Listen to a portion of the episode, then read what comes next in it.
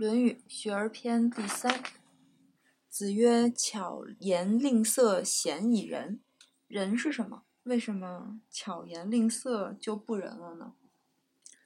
仁这个概念挺难说的。孔子他一辈子非常忌讳去说仁的，就无数人去问他，说你哪个哪个弟子他仁不仁？孔子没有一个说仁的，因为仁对孔子是一个非常非常非常高的一个境界。或者或者说圣人的境界，他才能叫人。呃，什么意思呢？你看一说人果仁儿是什么？是它里面这个果子里面最核心的部分，可以种子。对种子，嗯，那那部分东西。嗯，其实如果人每一个人他是一个果实的话，呃，每个人心中都有一个果，就都有一个果仁儿，是他最核心的东西。那这个就相当于是说人的心。嗯，在儒学里面，或者说宋明理学里面说，人是有两颗心的，一颗心叫人心，一颗心叫天心。人心是以欲望为驱动的，那天心呢，就是把欲望全去干净以后留下那个东西。那一个没有任何欲望的人，那他的他再去生活，他以什么为准则？他只能以别人的。怎么能利益到更多的人为自己准则？也就是大人，他是以全体，呃，为自己的价值取向。那这种人，他就是一种以天心为自己的心的人。就一般修的过程呢，就是贤人是什么人？就是他的呃人心在变小，天心变增多，慢慢慢慢慢慢慢慢。也就是说，这一个人他始终还是有欲望驱动部分，但是还是越来越多的是由道驱动的部分。他在调整自己。改变自己的过行为模式，这是一个人在去求学的过程。那修到头了，没有一点点私欲了，那他的所作所为不会有任何的一己私欲去影响自己，他只能站在最大的那个价值观去看待世界。那这就是一个呃天心彰显的状态，也就是那个状态才叫人。人经常有个说法叫“仁者爱人”，仁者是要爱别人，但仁者要爱什么人？爱每一个人，爱所有的人。这才叫真正的忍者，并不是说只能爱你，因为每一个个人他都有自己的敌对面。如果只爱这群人，那他敌对面相当于就是受到了损害。嗯，就你其实没法做到爱每一个人的，但是你人人他是可以站在全体的角度去决定，嗯，到底去让哪一部分人得到受益，哪部分人先去牺牲一下，因为那是全体。的价值所在，所以嫌疑人意思就是说，这个人他有很多欲望驱使的部分，他有很多谋私的部分所在，那就是前面说的巧言令色。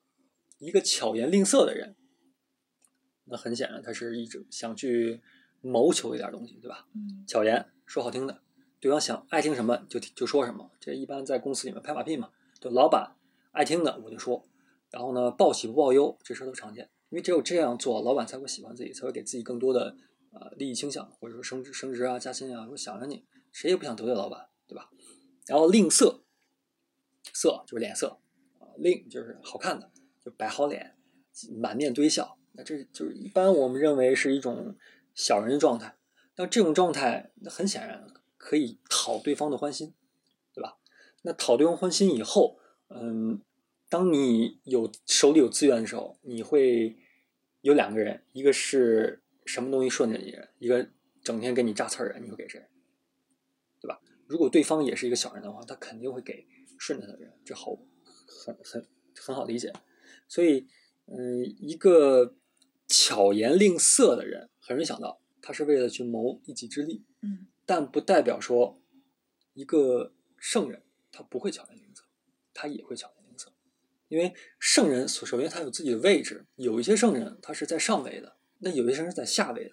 他下位的意思就是说有人在你上面，你有自己老板，但你老板不一定是圣人，可能是有很多利益驱使的人。但是你是想引导他往那些利益整个集体方向去做决策，那怎么办呢？你就有时候要去讨他欢心，然后再慢慢去引导。所以说，如果说嗯，为了能够呃把整个集体往那个好的方向去引，需要你去巧言令色，他会去做这种事情。但是有的时候需要你，嗯，严守底线的时候，那他会一丝不苟，会拒绝对方，乃至不惜得罪对方。所以他要看时势去运转。所以说，圣人一切要因势而为。